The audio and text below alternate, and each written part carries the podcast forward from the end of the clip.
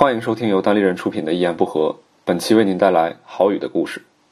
郝宇，一个四十岁的公务员，一个单口喜剧演员，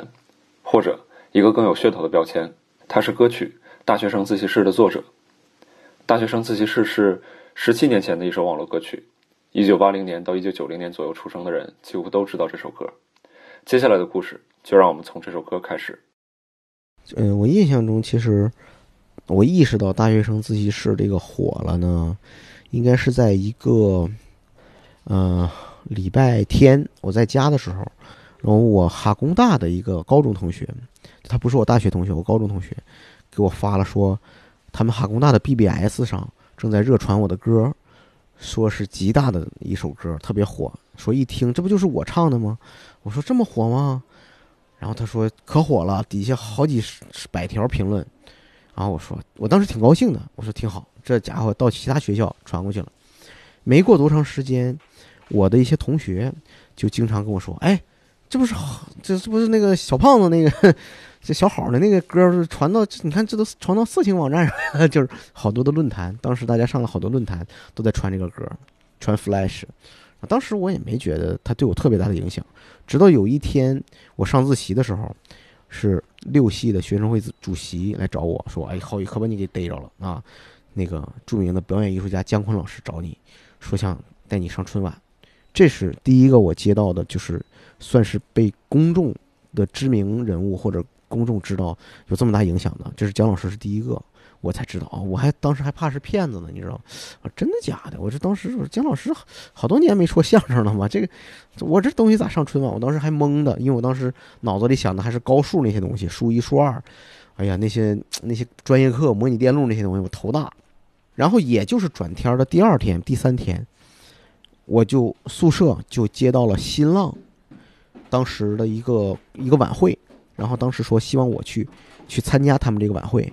然后同时呢，MTV 公司说要在北京办全国校园新空气的比赛，就这些东西几乎就是短短的一两天之内，啪啪啪接踵而至。当时新浪媒体也说说，如果你当天到了北京，你哪天到北京，我们晚上当天有一个直线的直播，然后我们主持人会跟你直接在现场，然后跟网友互动。我的当时我都确实有点懵啊，有点飘是吧？就就觉得 就是还没有准备好啊。但是当时心里还是非常高兴啊，就觉得这个突然，哎呀，又有名了，啊，真是太好了，有名了，特别虚荣的那种感觉。因为当时是，嗯，比方说我去那个上理发馆去那个理发的时候，他们在那就放我的歌，放完自习室以后放旧说，是吧？哎呦，然后然后我也不好意思说这是我唱的，是吧？他们也不知道是我唱的。然后呢，到那个音像店，你去买 CD 都有这个歌放和。隔多长时间就会放一下，然后会摆在就是畅销的那种老鼠爱大米啊，就是那些那些地方是吧？然后我也不好意思去说，但是你就心中会得到满足啊。有的时候坐出租车听那广播电台那点歌里面也是啊，我给我的那个嗯三舅母点一首《大学生自习室》，我这主持人也会放这歌一块唱，当时特别满足。当时我记得特别爽的就是去上北京参加那个校园新空气那个，我以。就是算是特邀嘉宾参加那个校园星空系的那个比赛，然后当时同台的不是还有很多艺人嘛，像专业艺人小刚啊、斯琴格日乐啊，然后当时学生当中的选手就有张杰，就人气很高的，我当时也不认识是吧？我当时嘎嘎一唱，然后就炸场了是吧？然后当时就哎呀就妥了，你说，然后下来以后，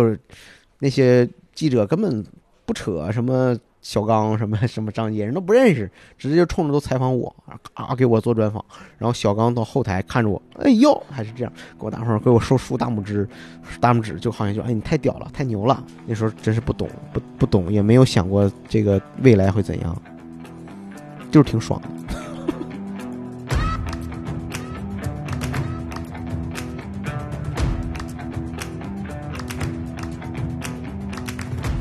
当时姜老师是，嗯，给我打的电话，就是通过辗转，通过我那个学生会主席的那个同学，最后跟我直接通上话了，说这个我过一阵儿要来黑龙江演出，在七台河，啊，正好呢，我既然来这儿，你也到七台河，咱们一块儿见个面。关于今年春晚，我有一些想法，咱们把这节目做好。姜老师当时就说，春晚，嗯，需要创新。然后我觉得你这个 rap 这个形式呢，它也属于咱们说唱艺术，嗯，咱们谈一谈群众关心的一些问题，比如说物业问题，再谈一谈交通问题。北京现在特别的堵车，就说了这个事儿。当时我对这两个问题完全没有概念，但是我当时见到姜老师特别激动嘛，也没见过什么世面，当时就跪下了，是吧？当时就行行行，没事儿，你写啥都行，是吧？我当时就满大言不惭的答应回来，回去也是各处调研。然后上我妈那物业公司去问物业是怎么回事我都当时不太懂啥是物业，你知道吗？然后真是强硬着头皮，最后写出了两段 rap，就那个风格完全是模仿自习室大学生自习室写的，发给姜老师说，姜老师说行，我们接下来我找专门的做 flash 的人把它做成 flash，然后我印象挺深，就是就等这个 flash 做好了，整个团队都弄好了以后，姜老师就请我去直接去北京去参加。这个剧组的排练，当时也没见过什么大阵势。到了那个五棵松的那个影视之家，基本就觉得，哎呀，这就是殿堂了。嗯，所有春晚的节目都会在那儿压场，就是初审都在那儿过，导演会亲自在那儿看，然后每个节目去调整本子。就那段时间，在参加排练过程中，啊，最大的感受就是疲劳啊，生死疲劳。基本上是下午演两场，晚上再演两场。有时候晚上说导演或者带着哪个领导，晚上今天晚上十点半左右要看一下这个节目，你就得提前一遍一遍去默词儿练。等到十点半领导还没来，一问说那边刚散会，差不多得十一点或十二点他才能来，你就等着吧，就全全剧组在那熬着，等他来，咵演一遍。演完以后，领导提意见，说这节目哪哪再改。他那个时候真的就是挺煎熬的，挺难受的。然后我记得可能那天晚上两三点钟的时候，我那房间电话响了。然后我们这个节目的另一个作者崔丽君老师说：“郝宇啊，咱们那个节目啊，被光荣的枪毙了。哈，领导说这个可能还整体的风格呀和这个春晚的基调不是太符合。”啊，我说好好好好好。当时两个感觉，第一个感觉一个石头落地了，哎呀，终于可以回去了。那第二个感觉，同时也是完犊子了，上不了春晚了，上不了春晚了，后面还得接着考研究生。当时跟姜老师在北京一场一场去压场去筹备春晚的时候，正好是我准备北京呃准备那个我自己大大学本科考研的时候。我当时其实本身对自己的考研就挺忐忑的啊，你像专业课你没复习好，高数我还是数一，你说考数一的是最难的，都要考。我就哎呦，我就特别焦虑。我说这玩意儿能考什么？我说这你要这样回去，考不上春晚这边又没上，你说这不是偷只鸡不成反摸一把屎嘛，然后？这就是我自己创的歇后语，就是这是不是这怎么整？然后我当时就想，我想我说能不能去跟学校去沟通一下，就是说啊，我其实呢是接到中央电视台的邀请函，去参加中央电视台春晚的排练和。创作，那么这段时间万一我没有来参加考研，能不能尝试保个研啥的啊？当时特别世俗，校学校的领导他我他也特别理解我，他说这样就是你去准备去上春晚，如果真能上上，我们就想办法去破例嘛。结果哎，特别完犊子，三审给枪毙了。哎呀，这真是当时就傻了嘛。等于是枪毙了那边，同时这边考研也错过了啊。然后我在想，你这玩意儿，嗯，这就是赔了夫人又折兵。但是姜老师是这么说的：姜老师说，你这个你不是错过考研了吗？那这样就是说，你在放假之前这段时间，你可以来北京，咱们好不容易创作了出这个节目，别浪费，接着来亚场来演出。上不了这个中央电视台的春晚，咱们还上北京春晚、天津春晚。你还可以跟我去参加今年很多的我去各地的演出啊，挣一点生活费嘛。然后我说那就行了，那我算了，我就索性我这我确实我也没没没没没参加考研，那就算了，我就我就去演出去吧。当时就等于一四年的年初就全程在北京跟姜老师去演出，参加各种演出和晚会的录制。然后，嗯，日常的生活就是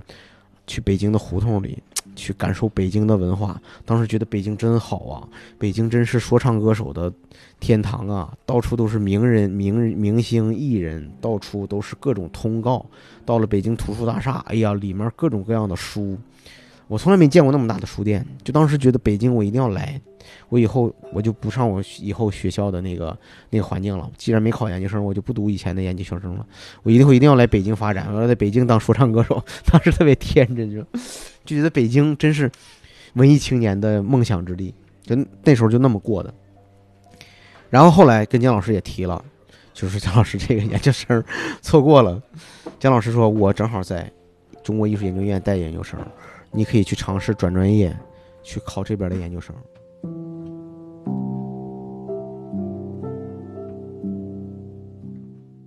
在跟姜老师演出前后这个期间，傅红生老师和代表他的很多呃唱片公司和我接触，他几乎是同时发生，就是环球唱片的那个大中华区那个那个负责人叫洪迪，哈，他正好在北京出差，然后当时是北京片区的那个负责这片的人是傅红生老师，哈尔滨人，哥哥付笛生。傅红傅红老师真是当时我觉得特别感谢他，他非常器重我。他原来在 MTV 工作，然后他向 MTV 的同事每个人都听推荐我。然后后来他去那个环球唱片，他说红迪，你一定要见见这个人。他说你这个人到现在在你到任何一个地方都能听到他的歌。然后就跟红迪聊，然后红迪也对我整个形象观察，就聊那个傅老师傅红傅红生老师直接拿着合同。就合同范本那么一透罗子，啪往前一放，说：“你看，你们爷俩看一看这个合同。”我看了一下那合同，一个演艺约，一个是唱片约。那唱片约呢，给你一万块钱，你这歌就给我们了。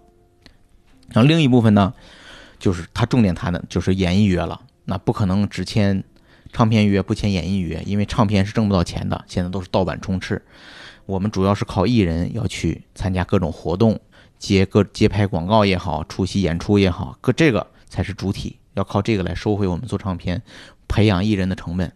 那这个一条一条不能谈恋爱，不能这个，不能这个，他那一页一页规定的可细了。但但是人家也说了，他说那你看你要火了呢，你火了就没事儿。然后那时候我记得印象特别深，他带着那种装钱的那个腰包腰带，咔拉那个腰带他妈的，我觉得他妈快快他妈。像他妈俄罗斯方块一样，一个长方体，我操，一个特别长的长方体，就是那个那个是钱的，我觉得那个里面压了能有五六万块钱吧，咔一压，我操，那么一排一排的一百元的。他说这个钱是一会儿我要去见刀郎，给刀郎的一个定金，就是因为刀郎后来好像是让他们签了，刀郎那时候最火嘛，然后就说这个是。刀郎接了一个皮鞋的广告，这是定金，我给他送去。他就告诉你，那你想不想成为艺人？你想不想进入这个世界？这个世界就是这样的规则。那如果你还按照你以前那个知识分子、文弱书生那一套来，那你就别选这个。但是如果你要，你要是决定来到这个 进入这个娱乐圈，踏入这个欲望的世界，就反正说的很明白。当时你因为本身我就是一个偏优柔寡断的人。我对很多东西的考虑，都是都是要做最坏的打算，然后有再形成一个就保底，操，稳健型投资人格，就这种人。所以当时其实为什么就是要考研，这个东西肯定家里人也有这个因素，他一直在耳边念叨，你还得上学是吧？学而优则仕，人间正道是沧桑是吧？大概这一系列这种观念，你唱歌那唱歌。经常挂报纸一看，你看这谁唱歌？现在是没人唱了吧？电烟花的人也没了吧？什么两只蝴蝶？这这不行，这你是他经常他给你泼这个冷水，或者是就是父母也是，他也就是说始终他会他会提示你，他说在中国他这个环境，你这个东西现在说行，那说有一天说不行，你这东西就不行了。而且包括大唱片公司，他对这个东西未来的出口，他也没有太多信心。当时真的没有今天什么这些什么摩登天空，什么做各种说唱乐的厂牌，还有综艺节目，就看不到，你看不到未来的发展。就你能看到同行有玩说唱乐的，当时出唱片的李小龙，隐藏就是当时那个经文底下的嚎叫唱片，他出的都是小众的唱片，你能看见那个销量屈指可数。红迪就是也说过，就是那你会不会唱情歌，会不会唱其他的歌，除了 rap 之外，啊，就说啊，那你就说实际上他是希望还是做一个艺人。但其实你知道，我做说唱乐的时候，最早其实我不是想做一个简单的艺人，我是想通过一个东西，一个玩一个表达的东西，就是说唱乐怎么能做的好玩，做表达。那当时我那没有任何参考，家人没有参考，然后就是没有勇敢的成为吃螃蟹的人。所以你看，这个其实就是基于各种各种各种考虑，就既有既有一个现实的，就是这个事业发展的一个一个考虑，也有就是对我个人表达，就是我当时就是还是有点愣头青，就是不妥协，就是真是挺挺干脆的那种。嗯，要不然我能写旧说那种歌吗？老子 就是就是玩的，就是说唱嘻哈，就这个东西不可能说的，哎，你让我唱个情歌，我操，开玩笑，你让我跟潘玮柏同台，我去死好了。当时真是这样的，真是。你现在你看他妈的中国金说唱导师是潘玮柏，我他妈当时我都乐逼了。我他妈零五年时候我唱一首歌，就是那首歌里还有一句歌词，那一句话问就是中国说唱界是不是还有个潘玮柏？然后我说别闹了，大哥，等他长了老二再说。结果就那么一句歌词现在一看，我操，那当时真是自己就是那个姿态，所以这个东西也在内心里起到了一个作用。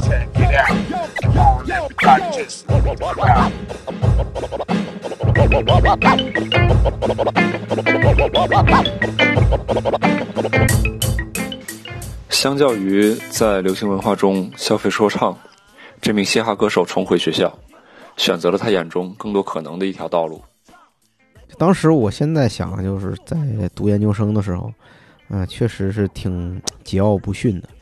嗯，平常穿的衣服呢，也跟其他的人研究生同学不一样，因为我们中国艺术研究院呢，它的主要的研究的内容都是传统艺术文化、传统文化艺术。那人大家穿的，你像研究戏曲的人，穿的就是唐装啊，或者特别民族。那我就天天穿嘻哈范儿大衣服，就在那个班级上小课也好，大课里面都是就挺另类的美人。然后也有人都知道这小子是网红，是吧？唱唱 rap 的啊，挺挺好像挺狂的。我有一次有一个同学，一一隔壁同学啊，他他无意当中跟我说了一句，说那天我们跟几个老同学聊啊，然后他们说啊，郝宇知道啊，这小子挺狂的。我一听我说我都给人这感觉了，我说我看来我有这个有危险。当时确实有一些哈，就是说当时觉得好不容易脱离父母了，一个人在北京生活，我就嗯多。就是遵从自己内心一点，买衣服也自己买，买安德万。当时安德万接球那个那个品牌就是很嘻哈的衣服嘛，然后他妈穿的那衣服，其实别人一看挺傻的，跟个大那个米袋子似的，大大口袋似的，你也觉得挺挺酷的。然后那个学学学生会。就是我们校研究生的学生会问，哎，你们想不想参加学生会啊？为大家服务啊？我说啊，那不行，我这最近太忙，就直接给人拒了。我我现在想想，我真是当时太不讲政治了。我这当时怎么想的？当时那个人家那个师姐还是学生会主席，反正是学生会领导，人家还挺客气，说要不要。您说这语气，要不要一块儿跟我们一块儿参与为大家的服务啊？我上去就给人撅了，我说我这不行，我说我这个太忙，平常档期啊，我这演出什么的，这不行，弄不了，这对不起啊，我操！说啥呢？继续，新闻靠炒作，哎呀，偶像靠包装，只要你会哼哼，咱就音乐风云榜。That is 华语歌坛越实力，时尚多元，我包你满意。思想批判。全都靠边站，只要能够赚钱呢，我就让他干。听说最近有个什么黑炮挺时尚啊，那谁和那谁的专辑加点说唱啊。听说最近有个什么黑炮挺时尚，在李春不对马嘴，他也加说唱。输了今天我在马路边，进退一分钱，小了把他交到警察叔叔的手里边。啊，安口拿着钱，啊哈，对我打通电，我高兴对他说了一声叔叔再见。就是在读研究生过程中。嗯，他和我最早考研之初的那种，以为自己是一个全自由状态，嗯，可以一边玩说唱乐，一边读读书，做做说唱乐理论研究，这么一个理想化的状态，嗯，还是很不一样的。就那时候就经历了啥呢？正好经历了当时草根文化的兴起，选秀文化的大红大紫。就你突然意识到，哎，我操，我应该。我是不是应该还是应该去参加快乐男生，去他妈参加我行我秀，我参加参加就是这种，你看那个明星那个一下子就去起来了，然后你看你这种，然后踏踏实实学习的，特别贫穷，快他妈饿死了，就特别惨，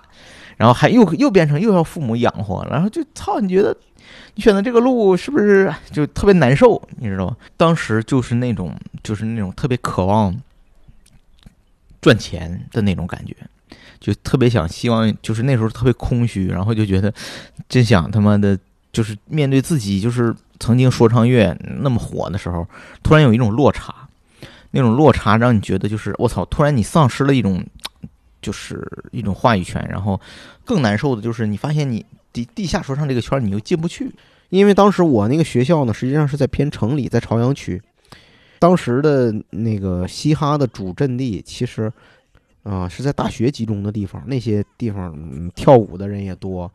嗯、玩听说唱的乐的留学生也多，他们都在那儿。所以有的时候我还得跟一些当地的北大呀，他们这些玩清华啊，玩玩玩清华、北大呀这些玩街舞啊、玩嘻哈的人，我跟他们联系，我说今天你们那儿哪有什么什么演出，我过去看一看。就是说，当时我就觉得看一次他们这个说唱演出，其实有时候成本挺高的，因为你并不生活在这个圈子，你连你都不住在五道口，你想去追随这些人，去跟他们真的细聊很难。你看晚上他们演出都是晚上九十点钟以后，然后你从那边再打车，晚上再赶回自己的学校。我们学校那时候大门都锁了，我还得跟大爷说：“哎呦，对不起，我这出去做那个人类学田野调查去了，我这这去调查调查调查北京的这个夜店啊！真的，当时我们那人类学，我当时写的就是这个嘻哈这这些东西。但是老大爷说：“你这老天天晚上出去，你这不行。”就是说也很担心我是吧？天天出个帽衫儿就出去了，这也不行。然后，但是当时确实就就是觉得每一次去。每一次去看演出，都能感受到你和他们巨大的距离。比如说，我去看他们那个演出，那时候我记得我去看那个 Bad Blood 的演出，就是那个当时我很喜欢的北京那个 Old School 的组合，当时就是隐藏的主要成员和北京的几个玩说唱的呃音乐人一块做的组合嘛。然后就是你你感觉就是那几个哥们儿，当然因为他们也是好多都是外籍，本身就是说会说中文的外籍，从在外国长大的人。他们一坐，他们之间互相聊，然后他们就英英语啊互相聊天儿，然后说了好多俚语，你也根本听不懂。我记得那时候我我跟很多那个说唱歌手都通过电话采访啊、见面约吃饭呢、都聊过一些这些话题，就是觉得沟通上确实还是有一些有些壁垒。记得我当时跟李小龙聊过，然后和那个叫 Little Ray。就是 Bad Blood 的一个一个当时 freestyle 很厉害的一个北京的歌手，当时也聊。你在问问他的过程中，嗯、你能感觉出来对方其实，嗯、觉得你是个门外人。你比如说，你要说你说，哎，你这个 Bad Blood 和豪爽他们这个互相的 beef 啊是怎么一个情况？人家就说，操，爽子早就好了。是 你说你这他，你感觉就是说，你知道的这个信息，还是一般老百姓。从网上或者听歌知道的 beef 啊，他们有过节，但始终我觉得有一些根本性的东西，嗯、还是，嗯、还是没没有深入进去，是吧？当年田青要聊刘索拉，那就是就去研究刘索拉，去研究黑人音乐，那就跟黑人同吃同住同睡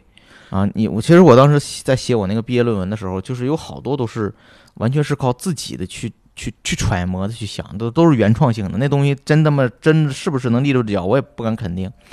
包括当时我如何去解释 flow，啊，当时我去如何去解释就是说唱乐他们的断句和节奏的实质分配。那当时我就是只能是通过我能够拿到的很多二手资料、短少量的一手资料去去去去去去构建那么一个东西，然后去强行的去比较啊，就觉得这个东西对于实践来说。嗯，它的指导意义比较有限，直到今天也是。商业的归商业，民间的民间曲艺的还归民间曲艺。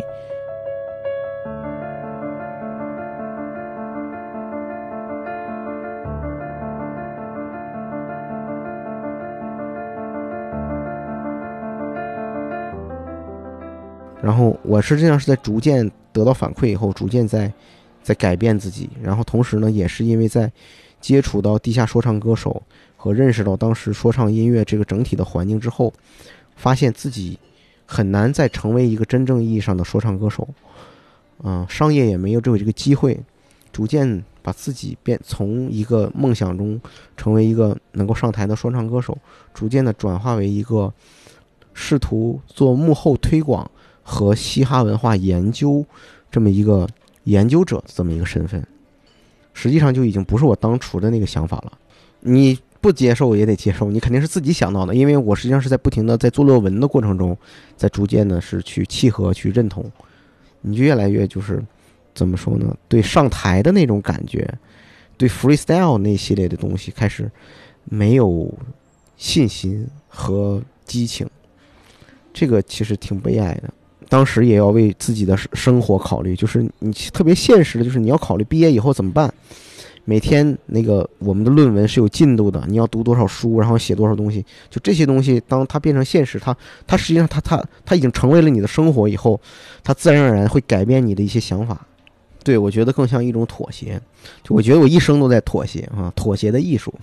妥协的人生，一辈子都在妥协。他们说谈判就是妥协的艺术，是不是？人这一辈子，反正我就觉得我是特别不勇敢的一个人。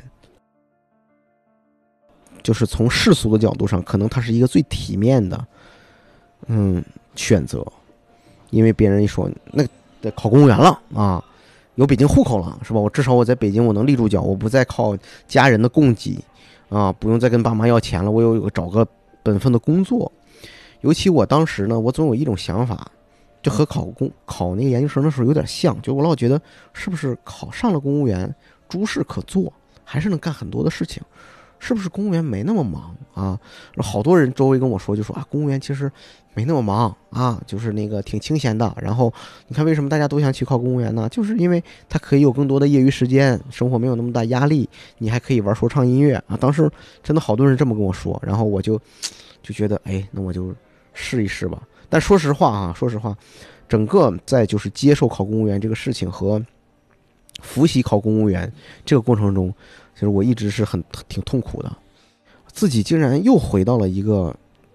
回到中国特色的考试生活当中，要靠不停的去考试来证明自己，嗯，又要去依附一种体制内的认同才能活下来的这种这种心态，我印象很深。就当时我报了那个中公教育啊，就是当时考公务员的一个培训机构，在大学上一天的课，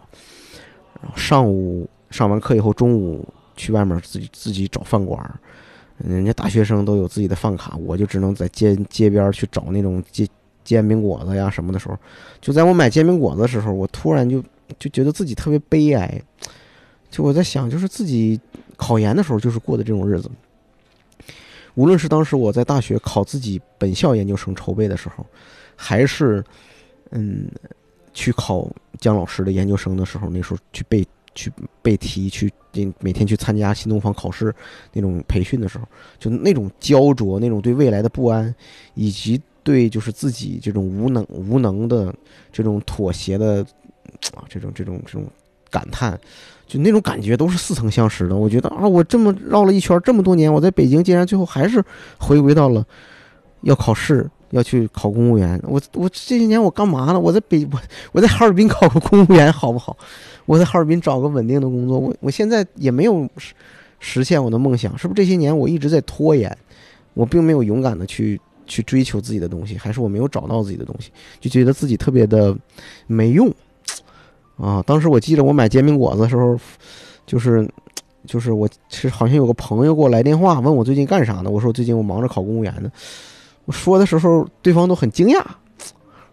就是他们都没有想到，他们的一般的朋友里想说，哦，他大学生自己去火了，他来北京发展了，那他未来不是上春晚，就是到唱片公司了，他是名人啊，以后当艺人了，以后咱娱乐圈有人了。结果他们没有想到，你在考公务员，就是说你什什么情况？你太神奇了，我当时都想哭了，你知道吗？我觉得，就是别人对我的想象和我自己对自己的要求都是那种。没有 按照我自己的想法去走，但是我觉得这就是特别，我想这就是一种现实吧，这就是一个妥协，妥协的后果嘛。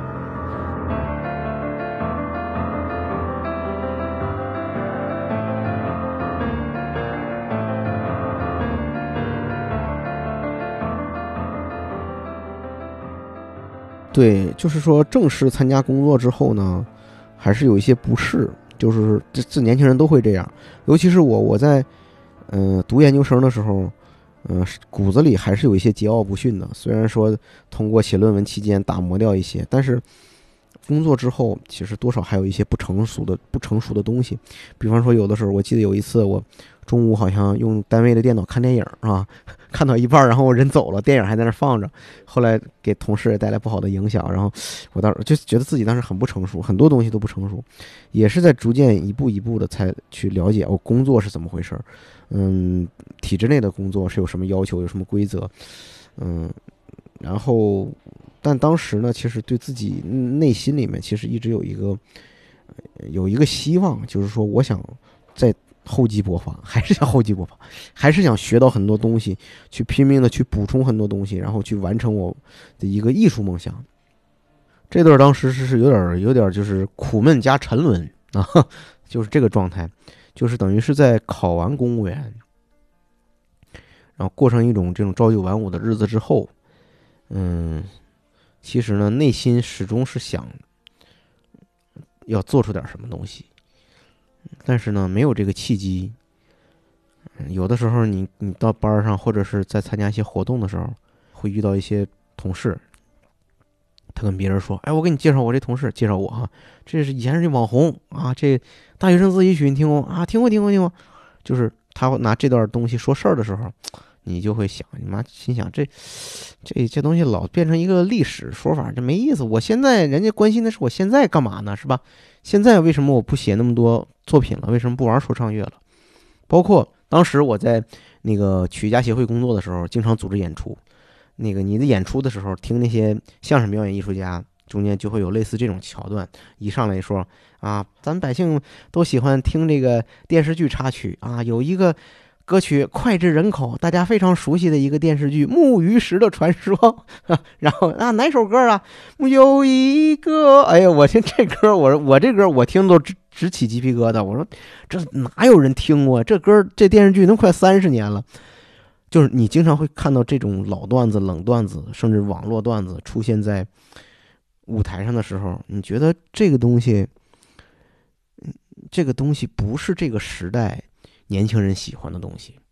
你甚至觉得我曾经是一个文艺青年，我曾经是一个内容制造者。你现在看到老百姓看到这种尬的节目，就是你的失失失职，或者这是也是对我自己的一个拷问，就是为什么我现在还在这儿做着这样的事儿，服务着这样的文艺作品和这样的艺术家？当然不是对艺术家本人有意见，是说我觉得。应该会有更多的年轻人，更多的艺术创作者站出来，给观众更鲜活的内容，更新颖的内容啊，更有思考或更深刻的内容才行。整个过程其实挺痛苦的，什么感觉呢？就是说你有这个心，但是你又老觉得自己力不从心，所以当时就是上下班就想听多听点书啊，静雅思听。什么东吴相对论，什么包括后来逻辑思维，咣咣咣听啊，一天恨不得听得听个三四个小时，就上下班路上，晚上回家全在听，然后还做，听完以后还做那个读书笔记，就觉得自己懂的东西太少，然后觉得得得得得多学习。当时可能更多的就满足于一种麻木化的一种一种麻醉式的收听和摄取，以以这种嗯对知识和信息的获取来掩饰自己的空虚和胆怯。就是你看你在这种东西，就像现在人在微博上或者在微信上，你你不停的 mark，不停的收藏。真正需要的是什么？是像像今天我们说单口一样，去面对观众，面对一个真正有一个平台，你去把你的想法表现出来，而不是以一个理由说“我一直在做准备啊，我在做准备啊”。你永远在做准备，永远不会有新的作品。就像那时候人问我：“哎，你怎么不写说唱了？”我说：“我最近啊，做个准备，我准备写一个这个。”这个一个作品叫《这个收银员之死》啊，讲的就是一个超市里的收银员啊，他今天一天他怎么回事？他这个不顺，那个不顺啊，然后 不同属性的矛盾最后集中在一个事情上爆发。我就说跟人说，说完以后我这他妈歌也没写出来，就是嗯，我觉得还是嗯，还是 还能力不足吧。你有这种状态，你感觉是？你你这生活是两张皮，因为你你白天你要为嗯自己的工作，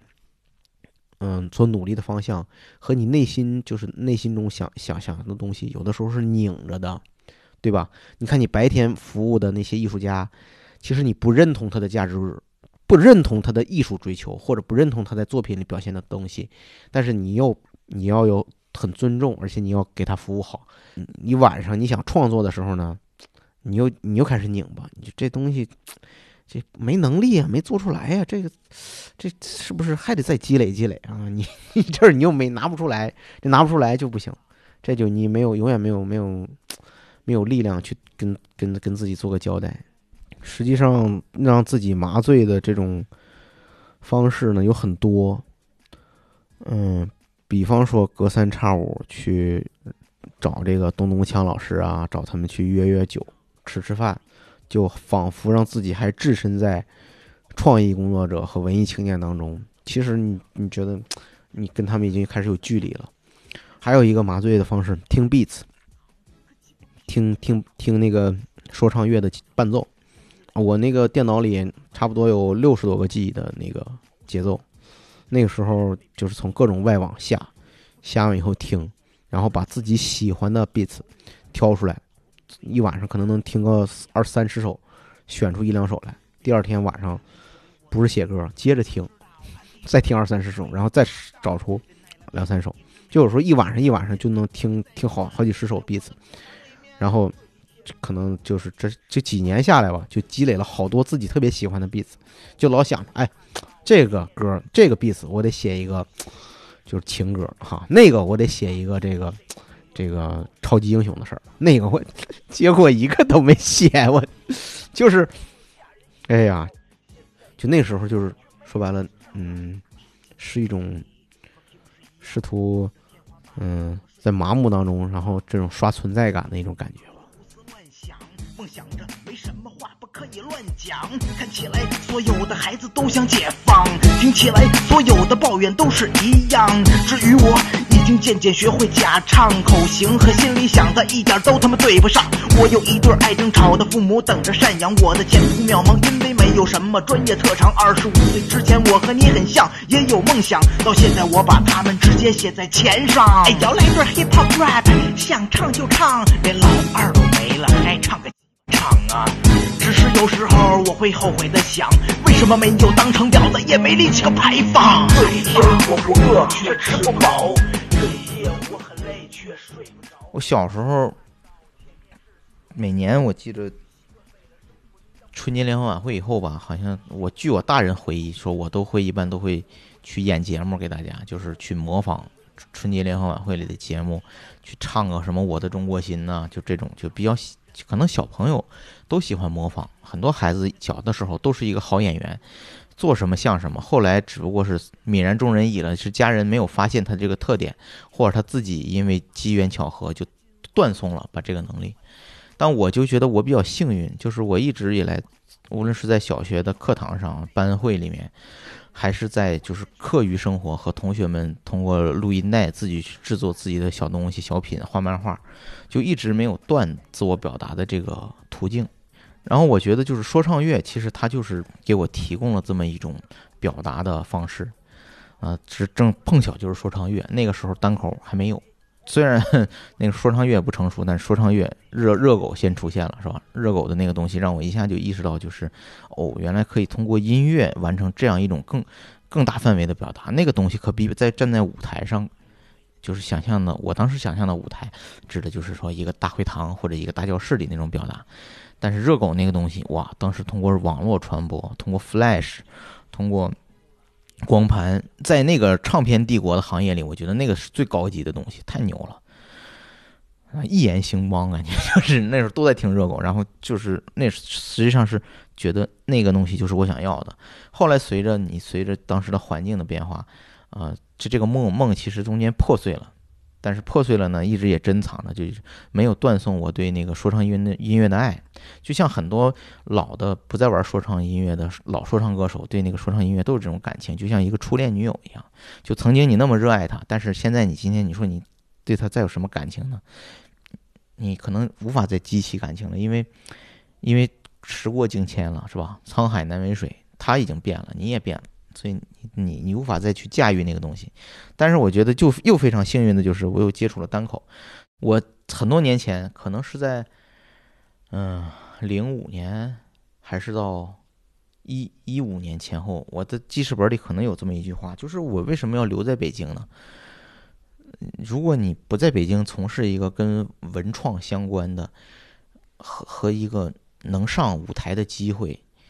没有必要留在北京。你之所以选择来北京，就是想给自己找那么一个机会，让自己做一个自己能够就觉得梦想实现或者发迹的那么一件事情。那这个东西对我来说，一直就是一种就找到一种自我表达的途径。哎，就是最后发现，这可能现在来看就是单口喜剧。它是最最自由、最容易把你自己的优势，嗯，集中到那个舞台上的一种一种一种艺术形式。一三年前后，北京开始有人说单口，当时好像是在醉月坊还是在切酒吧，有一场开放麦，然后当天晚上我就看到了第一批北京脱口秀俱乐部，那时候可能北京脱口秀刚刚有雏形的时候的一批元老。以及石老板，当时当时石老板，我印象中他是应该那天晚上演的最好的一个，但是整场都是比偏冷，基本没有观众，人都坐在吧台上看。但是当时我就很兴奋了，当时感觉，哎，我去，第一个就是说，终于有人做这个东西了，啊，第二个就是，就说成这样了，他也能上台说，那我也能，就跟老舅听大学生自习室那种感觉是 有点像，哎，这玩意儿那我也行，我我也可以试试。当时就就挺挺挺激动的，然后真是那时候我还第一次我还是带着我媳妇去的，我媳妇当时就怀孕了，然后挺着那挺也是挺着挺着小肚子吧去听的，然后当时也挺多尬笑，嗯，那我记得印象挺深，就是从那以后呢，我就直接关注了北京脱口秀的微博，然后我基本每次他们的开放麦我都去，就属于热心观众，就是我经常带我怀孕的媳妇儿去看脱口秀。我印象很深，有一次是在国贸那边，当时是黄西有一个办了一个专场，叫黄西和他的朋友。那场演出的人，我跟你说有谁哈？有黄西，有崔永元，有咚咚锵。然后当时我带我媳妇去的，当时他们那个我印象很深，就是他在开场的时候，那个背景音乐咣咣咣咣放的，我儿子 在我媳妇肚子里直他妈蹬，直蹬直踹。我媳妇说不行，她受不了了，她嫌这音乐太吵。北京当时只要有重大的脱口秀节目，我都去看；就只要有单口喜剧，我都去看。那时候就是说，就是你能想象那时候其实那种心态，就是一个热心观众和一个对这种艺术的非常热爱的一个人，那种经常在台下跃跃欲试的那种状态。我记得是，嗯，一三年，就是我刚看那个北京脱口秀俱乐部的时候，那后来几次我报名了，参加了两次开放麦。然后当时印象很深，就是当时石老板、托尼臭都在都在台上，他是我之后上台的。托尼臭，托尼臭还说：“哎，刚才那个哥们儿，听他讲那个脱口秀，就像听译制片一样。”因为我当时的那个就是没有找到一个自己说话的习惯，比如说我说什么手机上的飞行功能是干嘛的呢？为什么上飞机以后你我都开了飞行功能，你还让我关机呢？我真想把手机扔到你刚在南朝鲜揍的鼻子上，就这种话，特别的他妈，听着像咱们现在的一些演员，一直偏腔。哦天哪，见鬼！就当时是那种，那个时候没有一个单口的创作方法，我觉得当时就是一种一种就是你特别迫切的想表达、想创作的这样一个出口。当时就像一没头苍蝇一样，就觉得一个人上在舞台什么都可以讲，然后讲故事也好，啊，说好玩的东西也行，就做各种尝试。就这种这种状态，差不多呢，在孩子即将出生前后中断了一下，直到一六年孩子出生之后，我才又开始逐渐的哎重返这个圈子。这时候实际上。这跟单立人的功劳有关系，就是说，开始越来越多的人摸索单口到底应该怎么讲、怎么创作了。那石老板他开始做手册了。石石老板在手册没有做之前，其实就开始把那个喜剧圣经那个理论开始跟大家灌输、跟大家讲。那其实这个时候就是说，是迎来了一个一个自己的进步期间，就是你开始不是那么随意的写段子了，你不是再像以前那种像无头苍蝇一样各种方法试，谐音梗也是，预期违背也是，有这个科幻小说也是。有的时候一上来自己就扮演一个角色，你知道吗？我今天是只兔子，就这种，不是了。应该说，从一六年年底再上开放麦，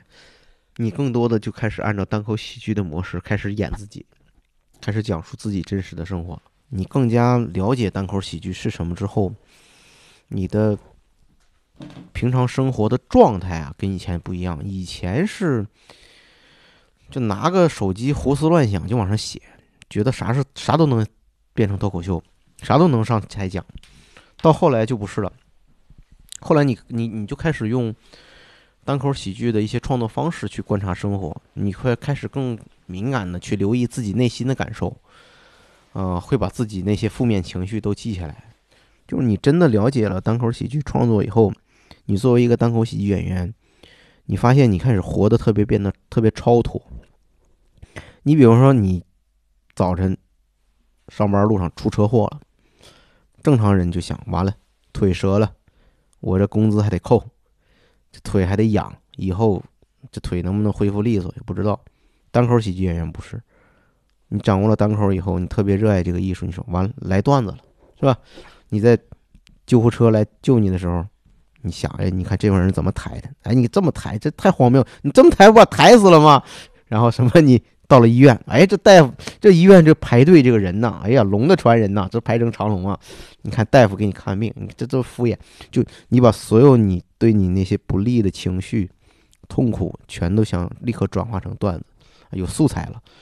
这个东西就像一个超离出你身体的灵魂一样，开始审视你这个人，你就开始会消解一些你的痛苦。当然，我在就是这个过程中也面临着一些挑战。就是虽然说早些年，我通过所谓的积累，通过所谓的摄取信息，希望能够完成很多储备和为未来创作留下一些素材，但我后来发现这些东西在真实的艺术创作面前完全不值一提。你会发现再次面临真正意义上的储备不够，那你非全职演员，你作为一个资深爱好者。你可能只能是零星的记录自己个人的一些生活，那可能你在素材积累方面、段子转化率方面就不如他们高。第二就是时间，你觉得你没有那些全职演员在上面下的功夫多。嗯，我觉得是这样，就是我觉得我还不是一个非常深刻的人，但是我是一个特别喜欢看艺术家通过作品表达深刻道理的人。啊，这个可能是挺拧巴的一个事儿。所以呢，你在就是说完成咱如果说单口喜剧也是一种，我们能够把它作为一种艺术形式定义的话，嗯，我会在创作这个过程中潜移默化的去用这种理念去影响自己的创作。就是我希望当年在说唱乐里面没有完成的一些理念、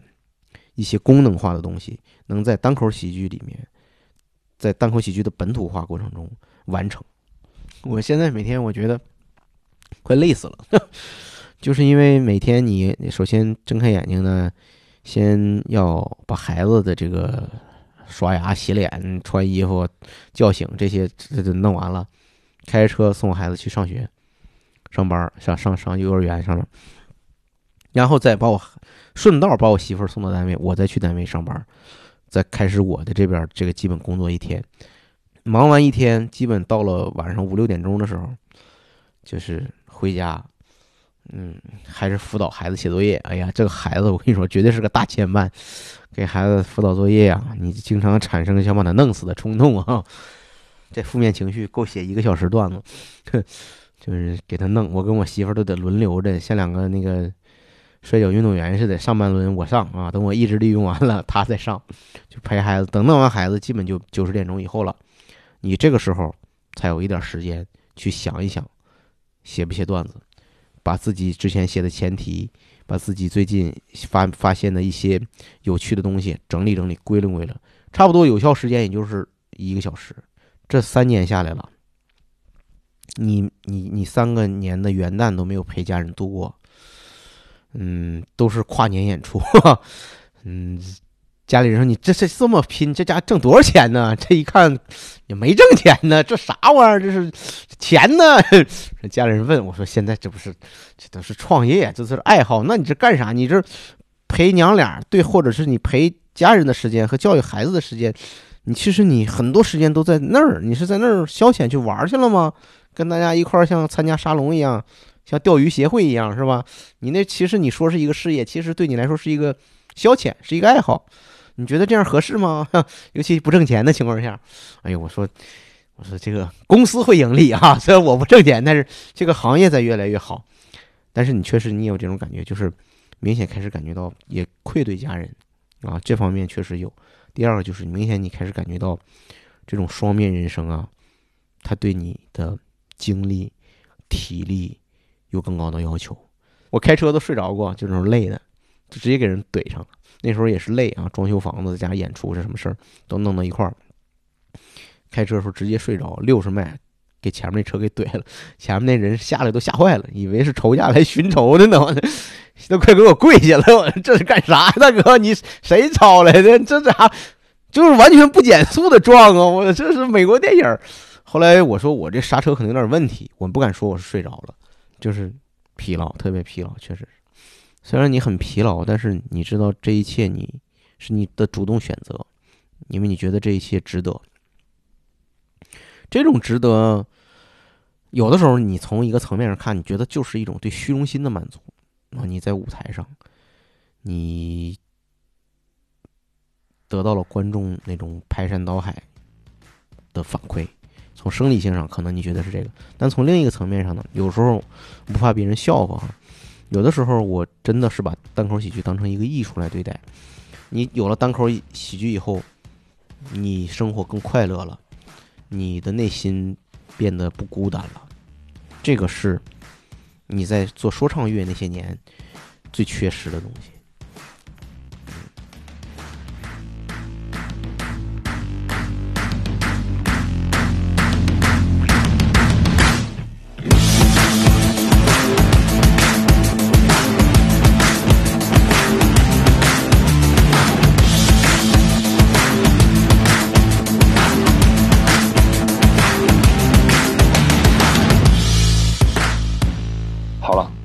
你喜欢这个故事，喜欢郝宇，欢迎推荐给你的朋友，或者留言告诉我们。